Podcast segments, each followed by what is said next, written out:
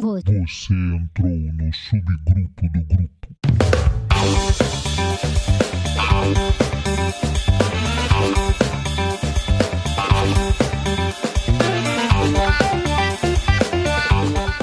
Bom, pessoal, estamos de volta aí em mais um episódio do Subgrupo do Grupo. Agora o sexto episódio, quem diria, hein? Não imaginei que a gente ia chegar tão longe. Hoje, com mesa cheia, né? Estão todos os participantes aí, o Foli, Tarcísio, Flávio, eu, professor Francisco. E hoje temos um convidado especial, que é o Guilherme Godoy, estudante de mestrado em Educação e suas tecnologias. E hoje vai nos ajudar a responder uma pergunta muito importante nesse momento, que são as questões sobre ensino à distância. Eu gostaria de agradecer todos os alunos pela participação, pelo envio de e-mails. Muito obrigado por participar do nosso grupo. Continuem mandando suas sugestões e recados para subgrupo do grupo gmail.com. Essa interação é muito importante para a gente e em breve nós vamos ler todos esses e-mails e responder para vocês, tá legal? Muito obrigado mesmo. Vamos lá, vou deixar agora a galera se apresentar. Fala aí, Foli, como é que você tá? Fala, Kiko. Fala, pessoal que está nos ouvindo. Muito bom estar aqui de volta. Agradeço mais uma vez aí a atenção de todos. Hoje a casa tá cheia. A discussão parece que vai ser bem interessante. Vamos lá. É com você, Flávio. Cumprimenta a galera aí. E aí, pessoal, bem-vindos novamente. É um prazer estar aqui também. E hoje a fala principal vai ficar aí com o nosso amigo Guilherme, que vai explicar pra gente direitinho o que é EAD. Não é isso aí, Guilherme? Obrigado pelo convite. Agradecer aí a, o convite de vocês. E estamos aqui para tentar aí reduzir as dúvidas entre ah, o ensino à distância, o ensino que estão agora aqui na, na pandemia. Tem uma diferença que a gente vai conversar bastante sobre isso. Fala aí, Tarcísio, cumprimenta a galera aí. E aí, pessoal, bom reencontrá-los aqui novamente. Passa a palavra para você, Kiko. Beleza, vamos lá, vamos começar. Pessoal, eu tenho. Eu já, eu já gostaria de começar esse episódio já falando, tirando uma dúvida aqui, né? Que é grande, que virou uma grande confusão na minha cabeça. Ô Godoy, ajuda a gente aí, pelo amor de Deus. Explica pra gente o que, que é AD. Né? Existem diferenças entre ensino, ensino à distância né? e essas atividades que a gente está fazendo remotamente, né? Quais são essas diferenças? O que é AD, afinal de contas? Fala pra gente aí. Bem, vamos lá. Essa é a pergunta que está mais ali sendo questionada em inúmeros lugares, né? Até pelo, pela circunstância que a gente se encontra, né? Cumprimentar os nossos ouvintes aí e vamos tentar aí definir aqui, seguindo um pouco, é, sem ser muito chato, mas seguindo o que que determina, né? A lei, né, existe um decreto, né, o decreto 9057 de 2017, que define o que, que é educação à distância, a famosa EAD. Né? Vou ler apenas um trechinho só que vai tirar as nossas dúvidas. Considera-se a educação em distância, à distância, a modalidade educacional na qual a mediação didático-pedagógica nos processos de ensino-aprendizagem ocorra com a utilização de meios e tecnologias de informação e comunicação, com pessoal qualificado, com políticas de acesso, com acompanhamento e avaliação compatíveis, entre outros, e desenvolva atividades educativas por estudantes e profissionais da educação que estejam em lugares e tempos diversos. Em lugares e tempos diversos é o que ah, vai diferenciar o que a gente está tendo agora com a pandemia e a educação à distância. Essa é a definição aqui de educação à distância pelo MEC. É um decreto já de 2017 que define o que é educação à distância. Agora, o que a gente está tendo aqui nesse momento, na pandemia, não é educação à distância.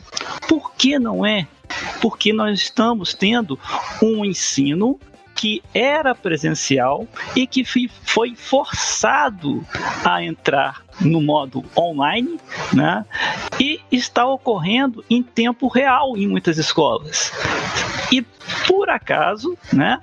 Esse tempo real, é, às vezes você não consegue passar o que você deveria passar né, comprometendo inclusive né, o rendimento, o, a, o, processo de ensino-aprendizagem. Então, no que nós temos agora no momento, não é ensino à distância, e sim ensino remoto.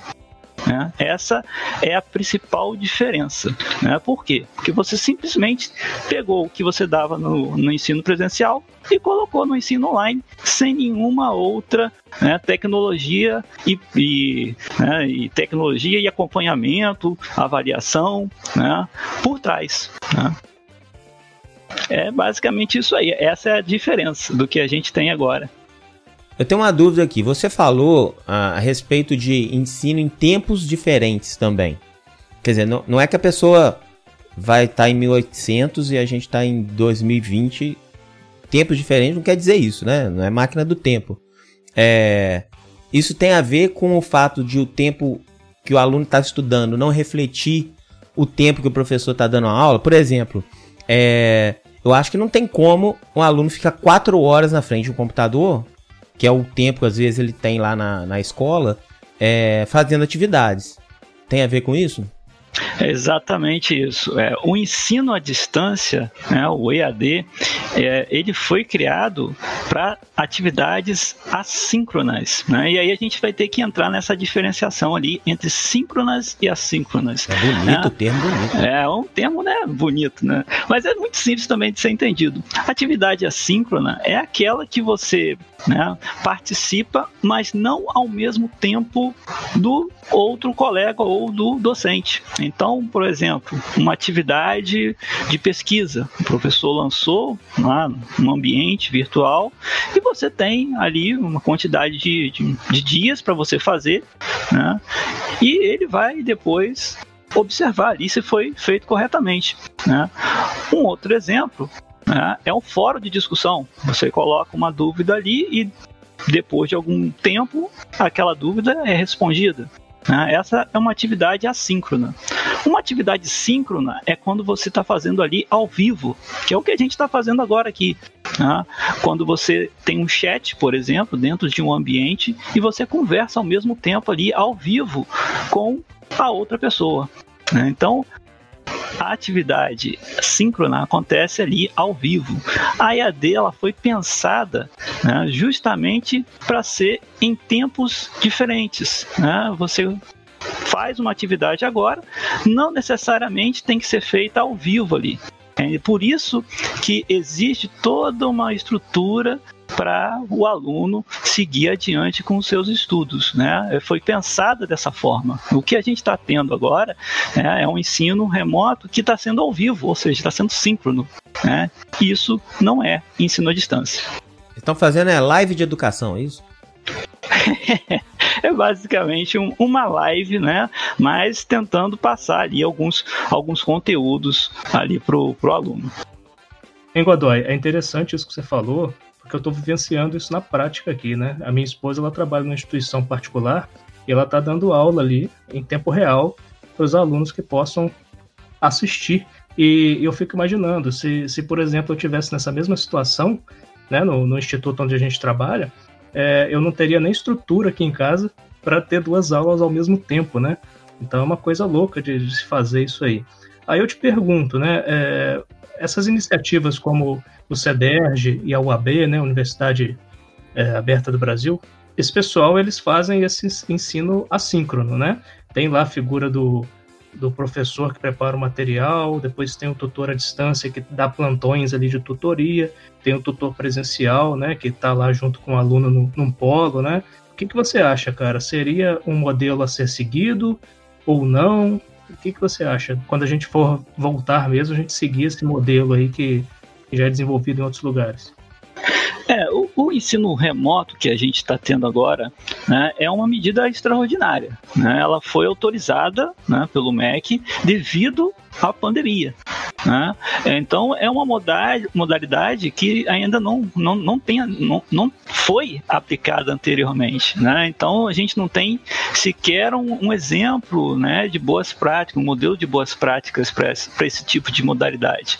Né? Então é, é muito, é, como você falou agora há pouco, né, é bem é, complicado né, um, o tanto o docente como para o aluno, né, ele ter tantas disciplinas ali ao vivo e por um período né, tão, tão longo, né, quatro horas, cinco horas, né, você vai perdendo ali a sua atenção. Né. Por isso que é uma medida extraordinária. Eu acredito né, que não, não depois que passar aí essa fase, é, essa, esse ensino remoto ele vai ser substituído por uma coisa mais palpável, uma coisa que já é uma, é uma metodologia já realmente que já tem lugares, como você falou, que colocam em prática, em prática que é o ensino híbrido. Né? O ensino híbrido ele pega um pouquinho do EAD e um pouquinho do presencial. Aí você consegue, né, com toda uma pedagogia por trás, você consegue realmente unir as duas, os dois mundos, né? Pegar o melhor de cada um. Godoy, parece que o que está se traçando aí para esse retorno é, das atividades de forma remota é justamente esse ensino realmente online. Né? Seria basicamente o. Eu digo até assim, pela, na minha visão, de repente, até os professores do IFE, até que se consiga implementar é, é, o EAD da, da sua forma correta, o mais provável que, que ocorra é que se retorne dessa forma online, de repente os professores ministrando os conteúdos, isso é uma visão minha, tá? É, mas assim, de repente, os, os, professores ministrando os conteúdos e deixando aquela aula gravada depois no YouTube para aqueles alunos que porventura não possam estar é, na frente do computador naquele, naquele horário, né, que está que tá ocorrendo aquela transmissão. É, é muito provavelmente comece por aí. Na minha visão, não sei se você partilha da mesma visão que a minha. É, eu concordo. Acho que o, o melhor que a gente tem a fazer é se aproximar do ensino híbrido, né? Que pega um pouquinho do, do ensino a, presencial, né? Como atividades, é, conteúdos realmente em documentos ou slides, que seja, apostilas, né? Que estejam colocados em um repositório, né? E você também trabalhe, não ao vivo, né? Não por tanto tempo, um, um, tempo muito longo, porque você vai perdendo a concentração ao longo desse tempo.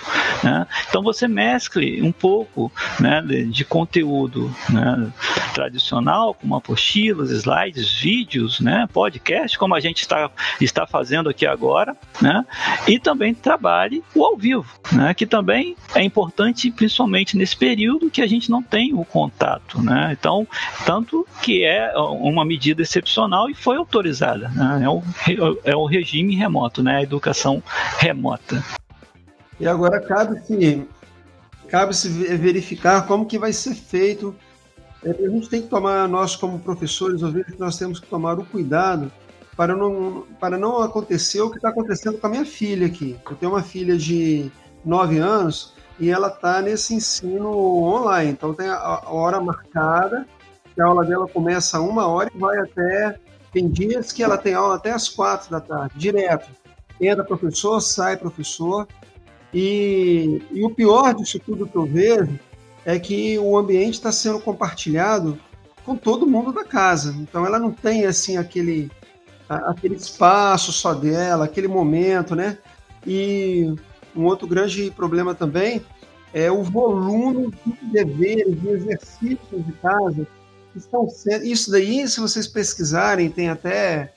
É, pessoal na internet faz até piada disso, mas o volume de, de trabalhos que estão sendo enviados para esses alunos, principalmente os alunos aí do. Muitas, muitas escolas estão fazendo isso. Os alunos do segundo grau, do ensino fundamental, é, o volume é muito grande de conteúdo. Então, é, a mãe fica estressadíssima e o, e o aluno mais ainda. Então, é, esse é um cuidado que eu, que, eu, que eu quero ter para com os meus alunos, para que a gente é, tenha esse olhar, porque é, são vários problemas que as pessoas estão enfrentando, né? Problemas familiares, problemas de saúde, problemas, de repente, de é, é perda de, de, de, rendimentos de algum de alguém da família, então são muitas variáveis envolvidas, né? Sim, com certeza. E tem mais um problema, né? Imagine uma família que tem aí dois, três, quatro filhos e eles estudam no mesmo horário como que todos vão conseguir ter, né, como que eles estão conseguindo ter aulas online ao vivo, né, através do ensino remoto. Teriam que ter quatro dispositivos diferentes. Né? É mais um problema que a gente está enfrentando. Né? Então é um, é um somatório de, de, de dificuldades. Né? Então é bem complicado. No caso aí, Godoy, como é que fica assim a questão das tecnologias, né? O que, que a gente tem hoje disponível aí que seria acessível nesse momento de dificuldade dos alunos com relação a orçamento, a disponibilidade que você comentou aí, né?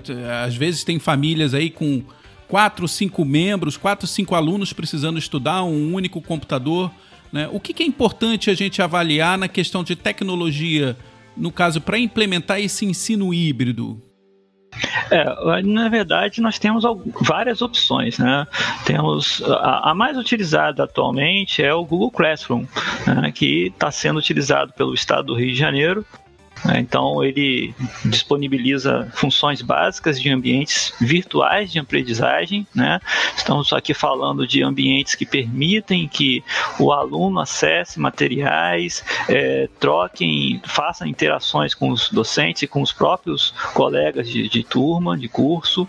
Né? Então, um dos mais utilizados é o Google Classroom. Ele, ele é tem algumas, é, alguns benefícios né, por, por ser do, do, do, próprio Google que muita gente já tem, inclusive o celular da marca, né, tem o um e-mail, então isso integra perfeitamente aos, aos outros produtos. Nós temos também o Moodle, que é um ambiente virtual extremamente rico em recursos, tem muita coisa, né? ele é utilizado em várias instituições, né? ele foi escolhido inclusive pelo MEC para ser utilizado na rede federal, é, inclusive o, o, Instituto Federal tem a versão do, do Moodle adaptado até as próprias necessidades, né? então é um, é um, ambiente rico de, de muita, muito, muito recurso. Ele tem algumas falhas, que tem uma dificuldade né, na hora de você trabalhar com a interface. Então a interface dele é um pouco complexa, então tem uma curva de aprendizagem né, diferenciada. Temos também o Schoology, que é um outro ambiente virtual de aprendizagem, semelhante ao Google Classroom, só que com mais recursos. Então a gente pode colocar ali o, o Moodle com muitos recursos, o Classroom com nem, nem tantos recursos assim, e o, o, no meio, né, intermediário ali. Temos outros, diversos outros ambientes virtuais, né, grande maioria gratuita, né? grande maioria gratuita, isso é, uma, é um passo muito, muito grande para quem ainda tem dificuldade aí de dispositivos e financeiro. Né? Enfim, há, há, disponibilidade de vários tipos de ambientes, né? depende da conversa com a instituição, né? do que os docentes também eles se sentem mais à vontade para utilizar e o que vai ficar melhor para todos. Né? O importante é todos estarem né, satisfeitos para trabalhar da melhor maneira possível nesses ambientes. Godoy, a gente está vivenciando uma crise mundial né, a economia do, de todos os países está em queda, além dessa crise sanitária. Mas o, o que, que nós podemos tirar de positivo, Godoy, que você vislumbra aí para um futuro, é, para a humanidade? Então, na verdade, a, a educação né, tradicional ela está sendo cada vez mais sendo, sendo deixada um pouquinho para trás. O modo clássico, né, de ministrar uma aula, né, ela está sendo aos poucos, né, sendo substituída por outras metodologias, que são as chamadas metodologias ativas. Né? Isso tem sido discutido né, por diversos autores há muito tempo.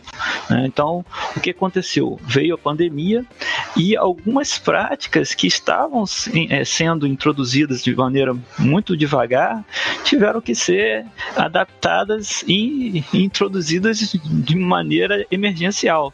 Né? O ensino remoto foi uma delas. Né?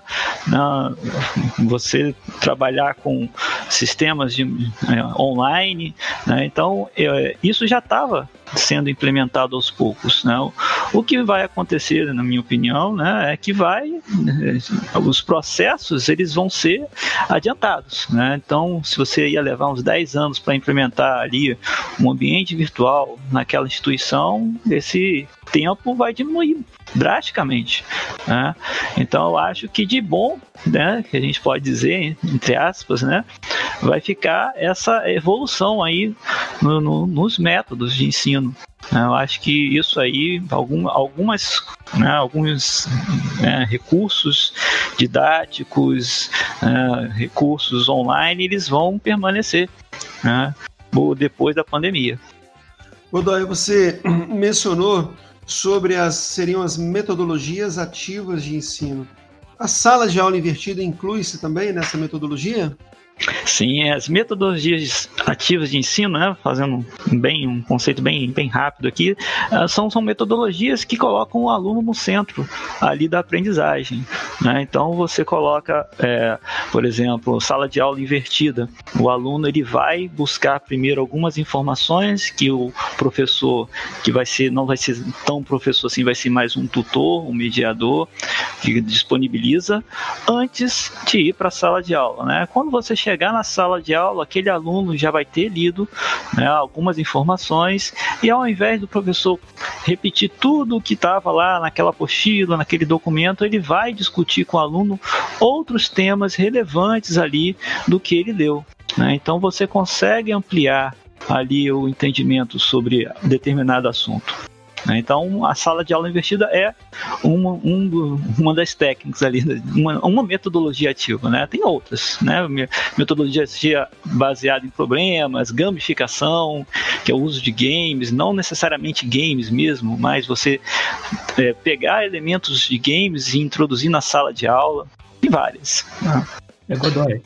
É, eu lembro quando eu trabalhei com a EAD que falava-se muito no construtivismo, né? Que é o aluno é, construir seu próprio conhecimento, não é isso? E aí depois ele, e depois ele valida esse conhecimento com o professor ou com o tutor de forma presencial ou à distância, né? Não, exatamente. É, uma das bases das, metodologias ativas é o, o construtivismo, é, são autores, né? Vygotsky, Piaget, né, Paulo Freire. Então são vários, vários autores, várias teorias ali que embasam as metodologias ativas, né, que botam foco no aluno e tiram um pouco do professor. Não que o professor vai perder ali, né, toda ali ó, né, a importância dele, mas ele vai sim encaminhar o aluno ao conhecimento, né? Ele vai ser um mediador, ele vai ser um tutor. Então o aluno ele vai ser o foco ali do processo. Verdade. Se você olhar, né, Godoy, a, a informação já está na, na, internet, a gente consegue facilmente no Google aí encontrar informações sobre praticamente todos os temas abordados em uma aula tradicional, digamos assim. Então, hoje em dia, o papel do professor é mais o papel de orientar o aluno a, na busca do conhecimento, né? Meio que aprendendo junto com o aluno. Não, é isso mesmo, é isso mesmo. O, o aluno ele vai né, trabalhar junto com o professor e o professor, a, além de oferecer conhecimento, ele também vai aprender junto com o aluno, né? Então, o aprendizado, aprendizado baseado em problemas, né? Às vezes o problema ele vai ser solucionado ali pelas, por ambas as partes, né? Docentes e alunos, né? Então, você vai trabalhar junto com eles. Né? É um conhecimento, né? De todos. Uhum. E só finalizando, para não alongar demais essa, esse debate aí, isso aí também é extensível aos métodos de avaliação, né?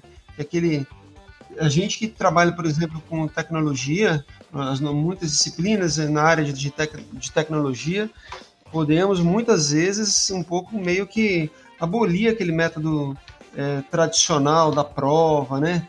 É, do aluno, da, da prova, de repente, até sem consulta. É, né? A gente pode modernizar um pouco isso daí. É, existe um preconceito, né, por conta da avaliação, né, da, né do, dos moldes antigos, né? Então, então a, a, avaliação ela deve ser feita, né, em vários momentos e não só um momento, né? Às vezes o aluno ele, naquele momento da atividade, da prova, ele não se sente bem, ele não está legal, né? E, mas não representa né, o conhecimento que ele adquiriu. Né? Então existem outras formas de se avaliar esse aluno.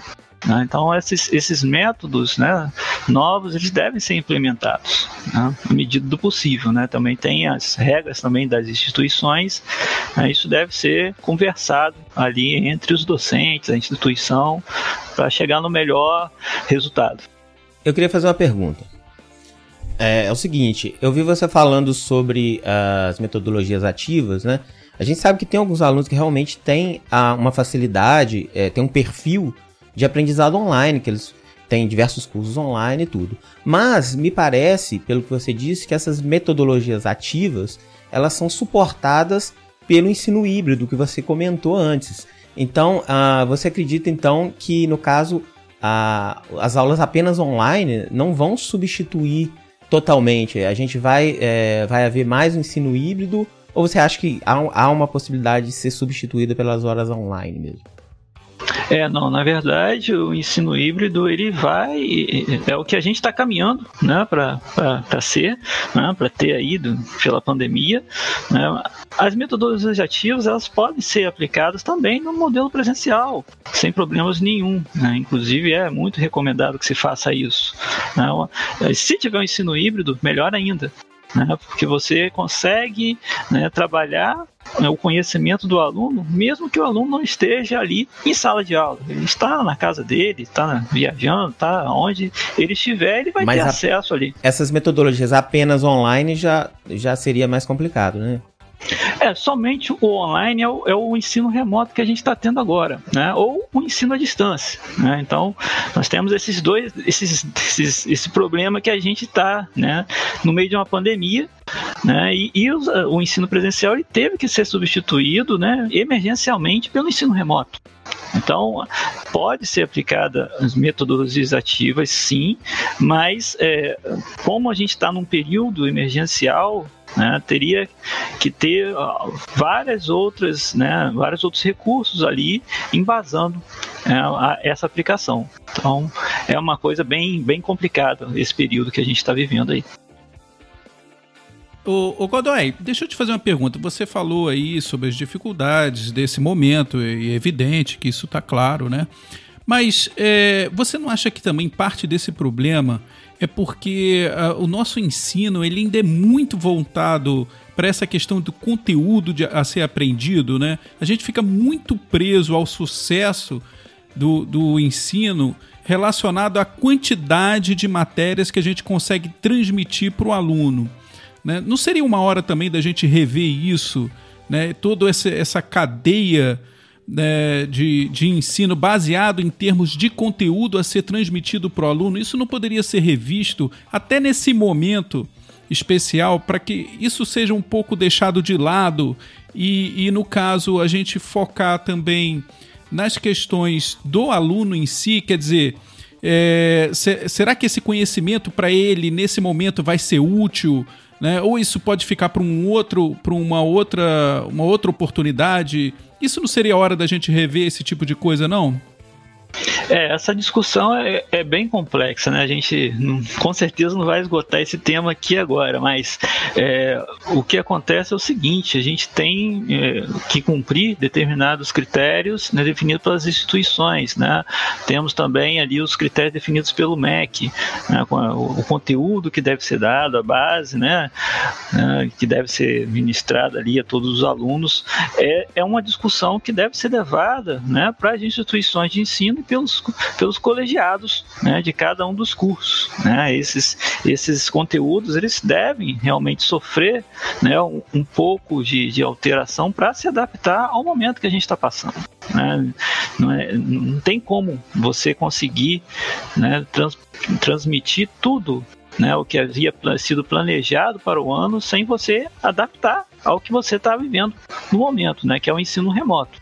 Né? Mesmo que virem, se transformem no ensino híbrido, né? você vai ter que adaptar esse conteúdo.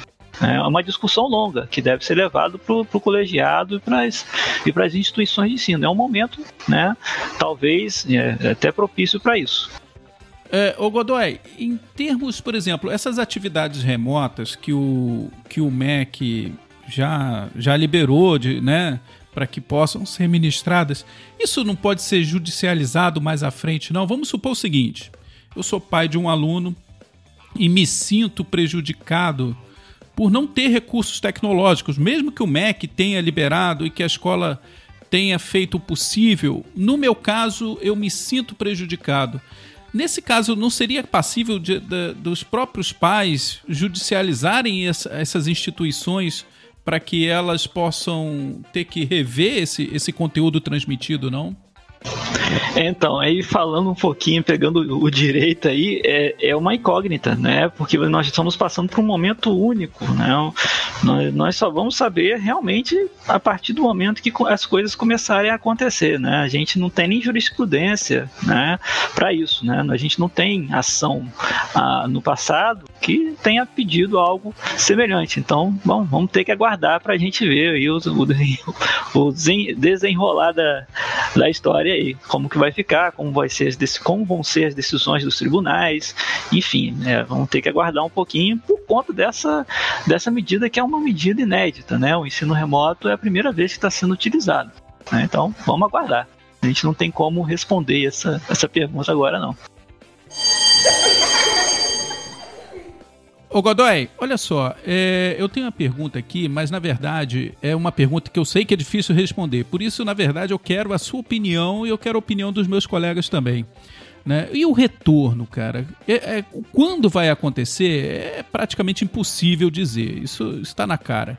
Né? Mas como que ele vai acontecer? Né? O que, que vocês acham? Eu queria a opinião do Godoy, que é o especialista né, na área, mas eu queria ouvir também os meus colegas para saber o que, que eles pensam sobre o assunto.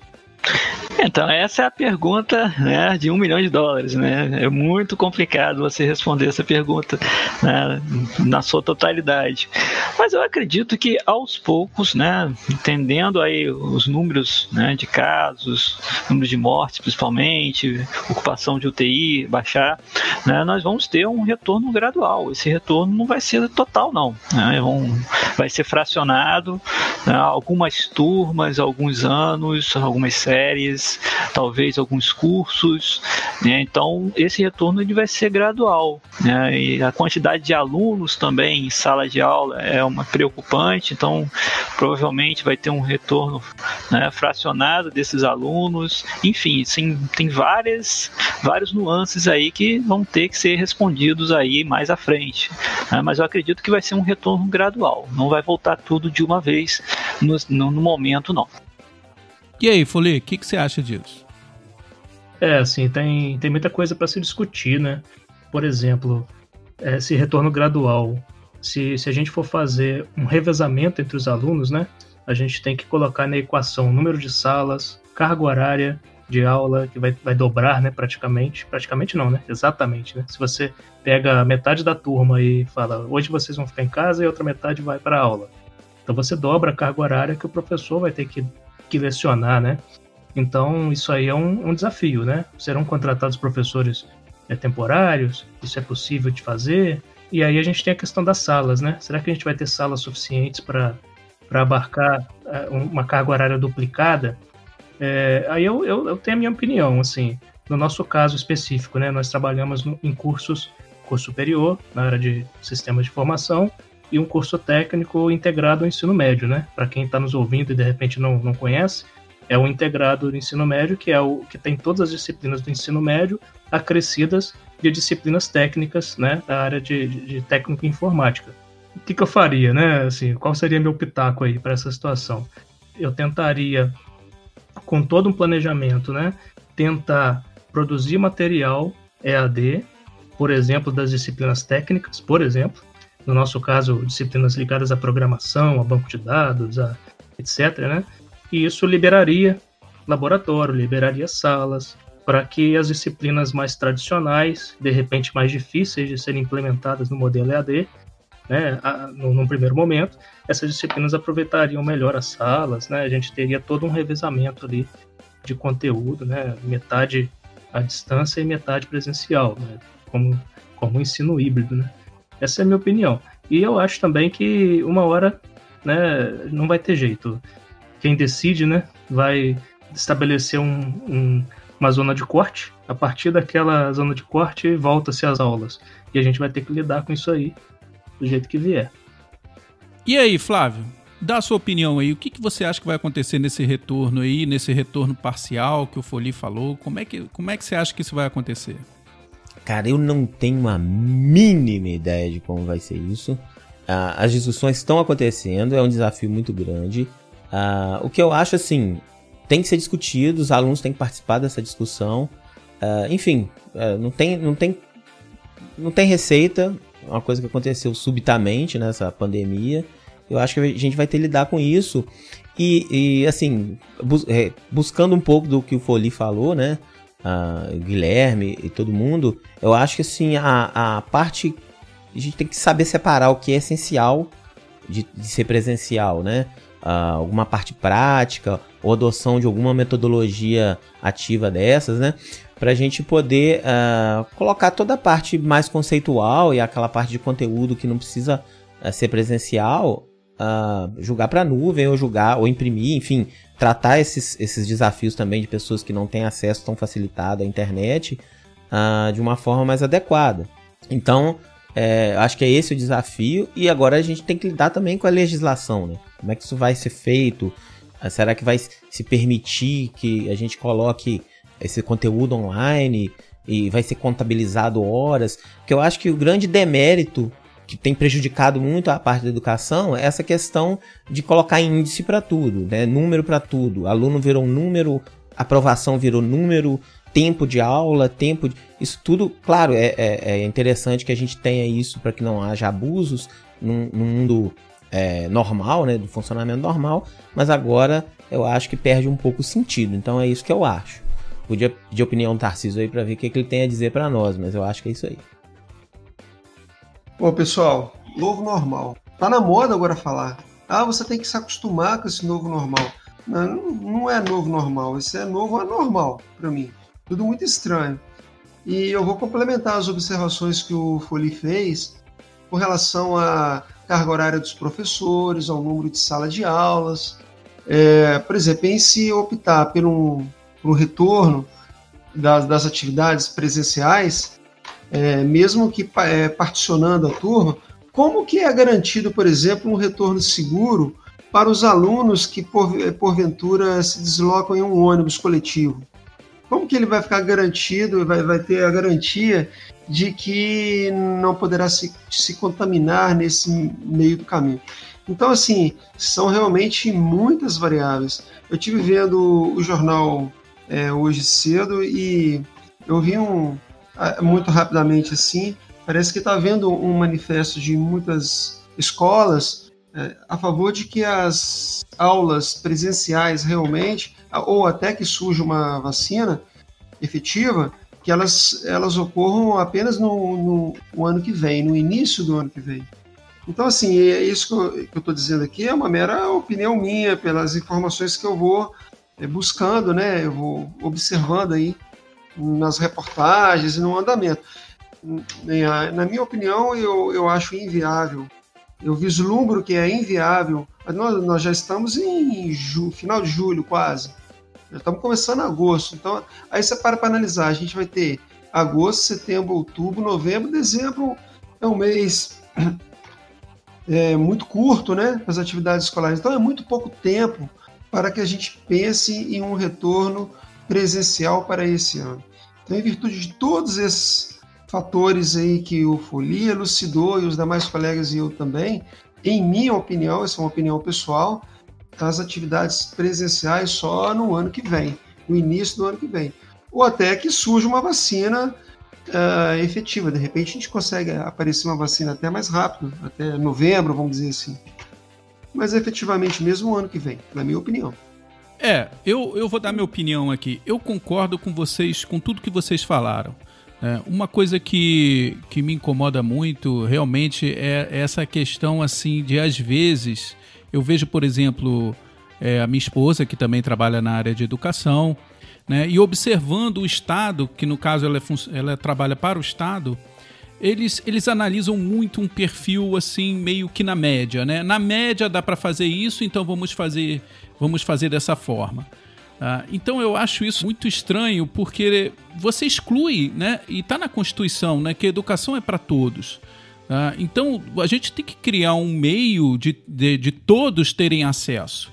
Né? Eu não posso virar e falar assim, não, o cara que vai pegar o ônibus aí concordando com você, Tarcísio, ah, esse corresponde a uma minoria. Não, não interessa. Esse cara tem que ser levado em, em conta de forma prioritária. Ou, ou como o Foli falou também, né, as salas de aula, né, o professor vai ficar sobrecarregado? Não, nós temos que contratar aí um, um corpo docente maior para atender essa divisão né, e de repente compartilhar é, é, as disciplinas com mais de um professor para que ele para que o professor não fique sobrecarregado, dobrando a sua carga horária, porque vai, o professor em geral já trabalha muito, né?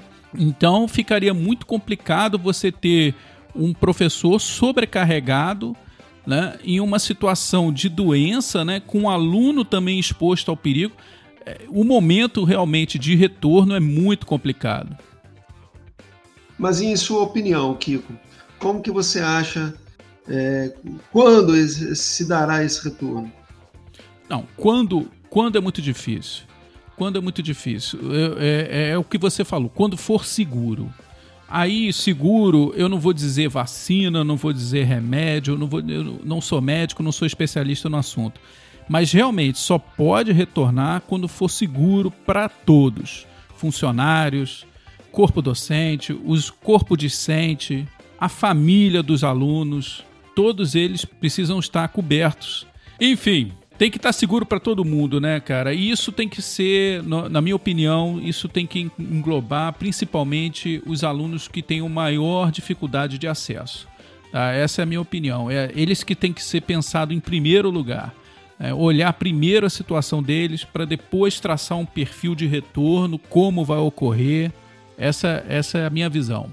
Gente, uma coisa que nós não comentamos, que eu acho que de repente vale a pena comentar, é que eh, a gente está levando em consideração uh, as, as dificuldades que os alunos estão tendo por serem de escolas públicas. Acho que vale a pena é, nós falarmos disso. Com relação ao acesso à banda de dados, ao, próprio dispositivo, celulares defasados ou nem tem, entendeu? É, às vezes mora no meio rural, por exemplo, que, que nem tem muito, não pega a internet lá na casa dele.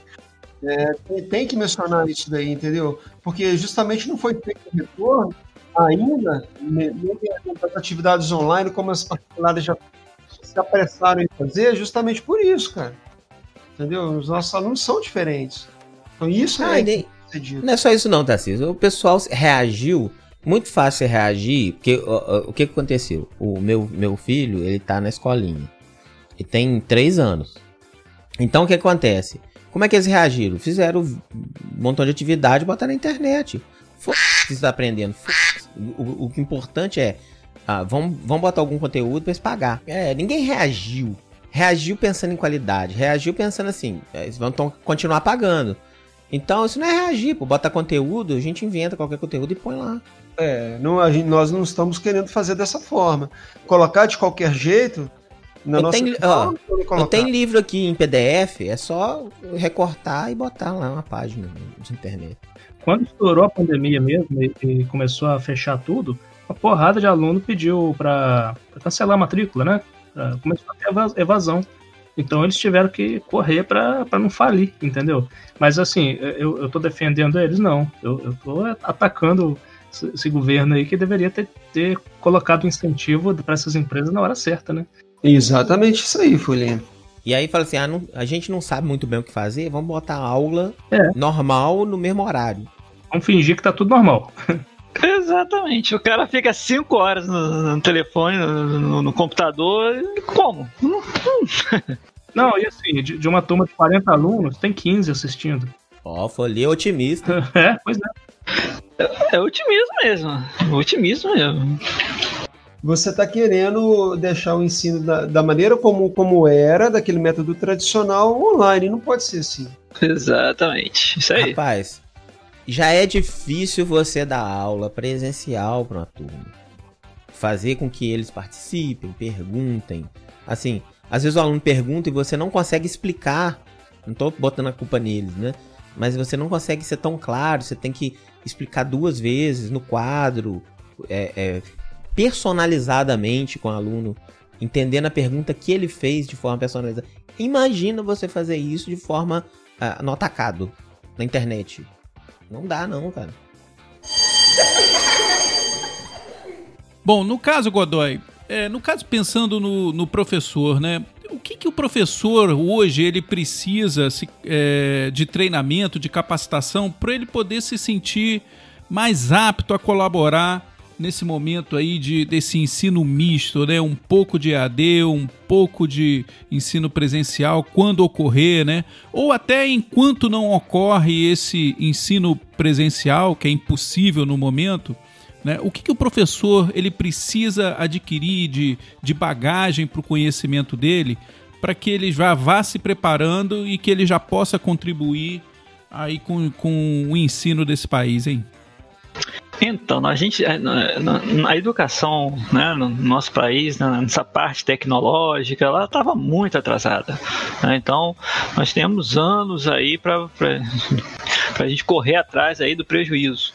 Né? Então, a gente estava muito defasado tecnologicamente, a pandemia veio e a gente teve que lidar com um monte de tecnologias que a grande maioria dos professores não, não tinham, né, não, principalmente do ensino presencial, não trabalhavam, não, às vezes sequer conheciam.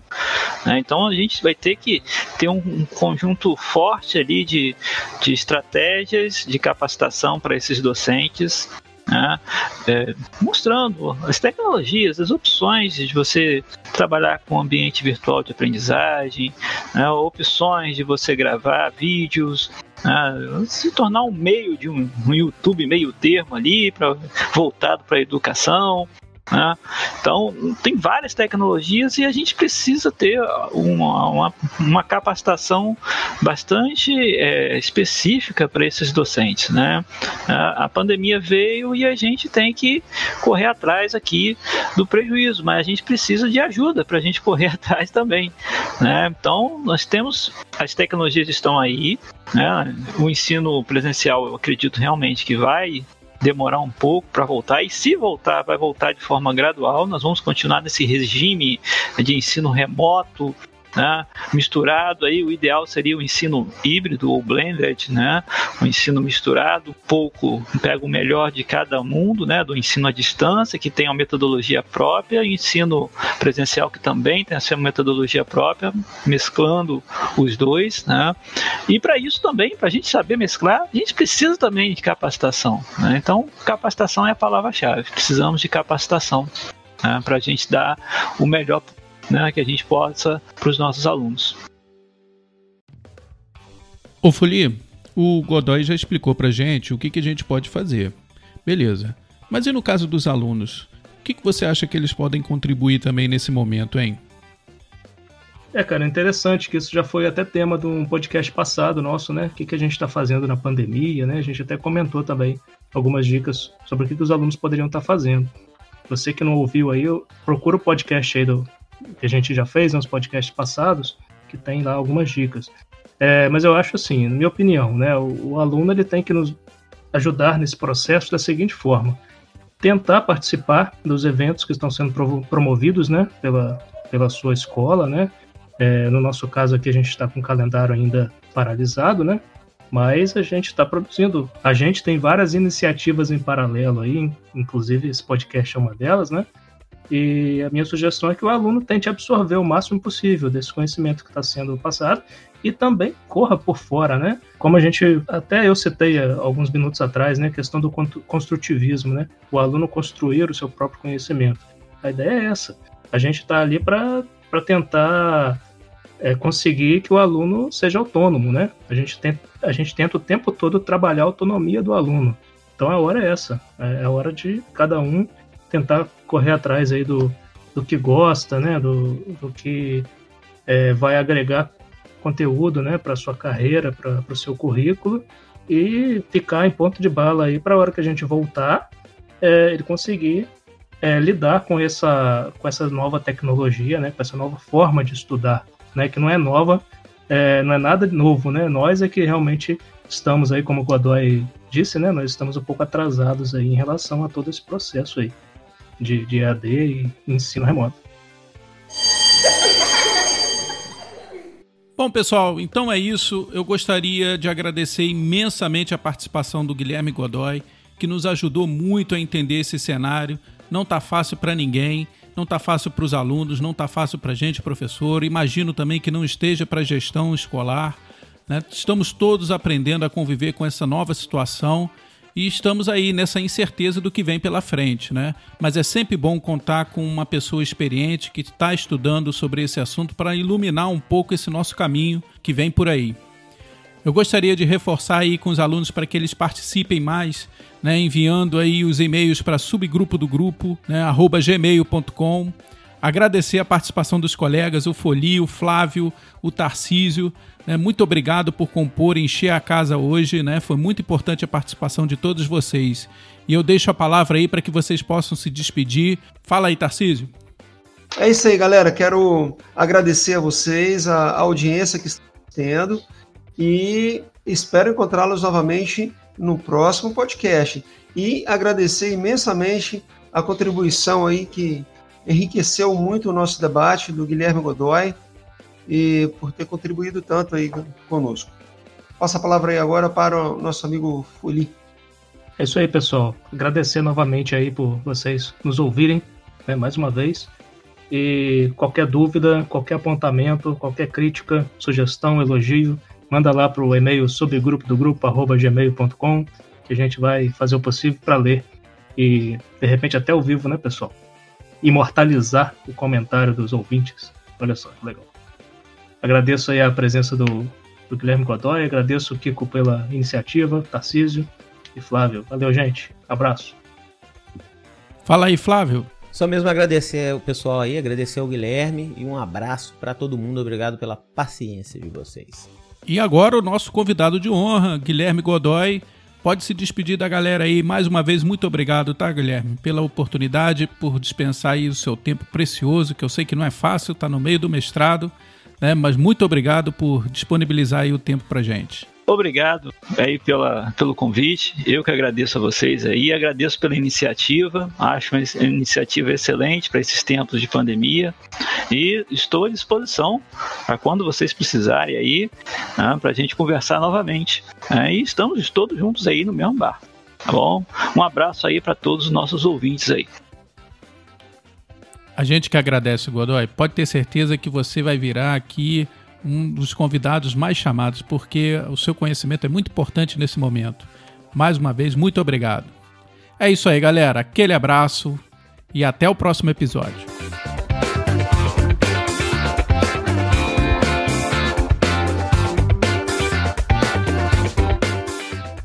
Eu fiz, rapaz, Instituto Universal Brasileiro, vocês acreditam? Você fez Eu acredito. o Tarcísio, o Tarcísio, ele se entrega na hora, velho. Não, rapaz, os 10 mandamentos. É, pois é, eu tava lá, cara. Você fez, você fez o que, Tarcísio? O de silk screen? Silk screen é foda.